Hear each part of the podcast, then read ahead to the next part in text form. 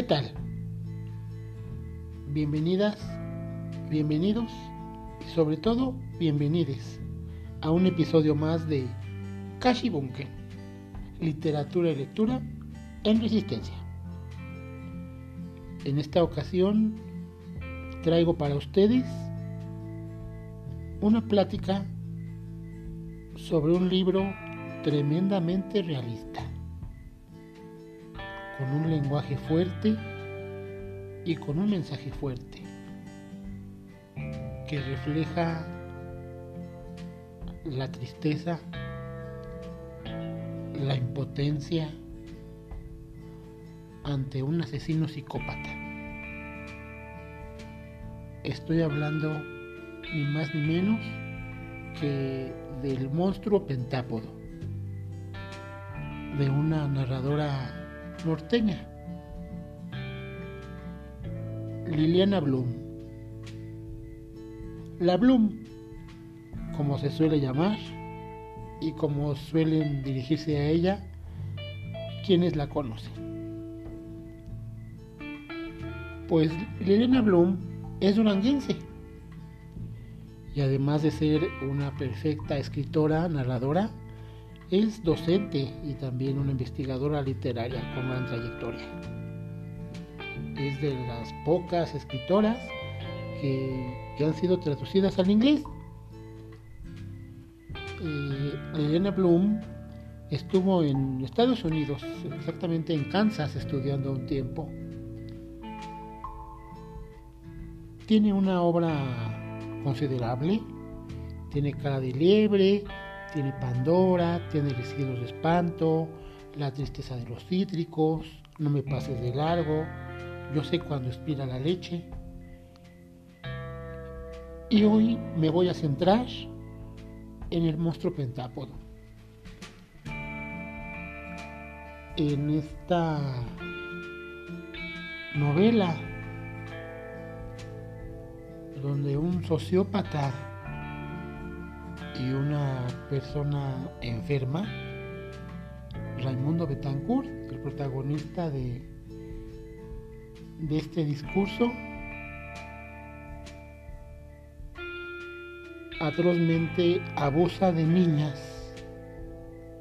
de los 5 a los 9 años, niñas auténticas, no, no bebés grandes ni mujercitas en proceso. Así nos lo narra la. Liliana es una atrevida, una escritora que vino a martillar la conciencia de los involucrados, de las involucradas y de los que en este país de corrupción, de impunidad, voltean la cara para otro lado.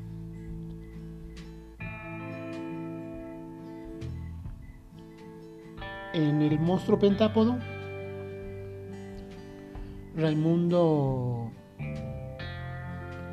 eh, tiene una fachada de, de, ser una persona intachable, decente, honrado, trabajador.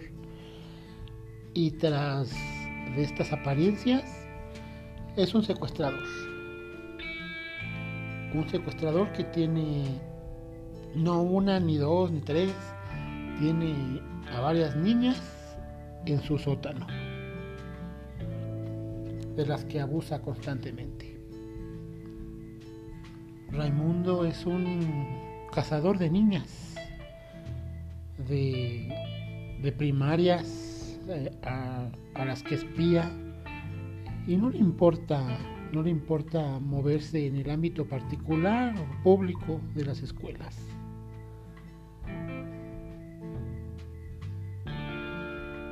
Él asesina a una niña. Vamos a ver moretones, vamos a ver abusos, vamos a ver que este ingeniero civil persigue a Cintia, persigue a Aimee, persigue varias niñas. Liliana nos muestra de una manera cruel, pero tristemente real, los afectos que Raimundo Betancourt va a descubrir al abusar de su hermana. Este sociópata eh, nos quita una venda de los ojos. Yo creo que Liliana Bloom toma al toro por los cuernos y nos hace una denuncia. La literatura es denuncia. La literatura es resistencia ante estos asesinos pedófilos psicópatas. Nos invita a debatir entre lo correcto y lo incorrecto. Ya Liliana se veía venir con, con esta narrativa desde la maldición de Eva, que se nos fue mañana. Y Pandora, simplemente los títulos. Eh, de su narrativa, desenmascaran lo, lo que pasa, o quizá lo que creíamos inocente e ingenuamente, era lo que pasaba en el norte de México. En esta literatura a la que quiero descentralizar y traer, atraer la atención. pero tristemente este mal se extiende por toda la República. Yo creo que por todo el mundo. Es entonces eh, Liliana Bloom la que ha sido merecedora a diferentes premios. Eh, quien nos muestra con el monstruo pentápodo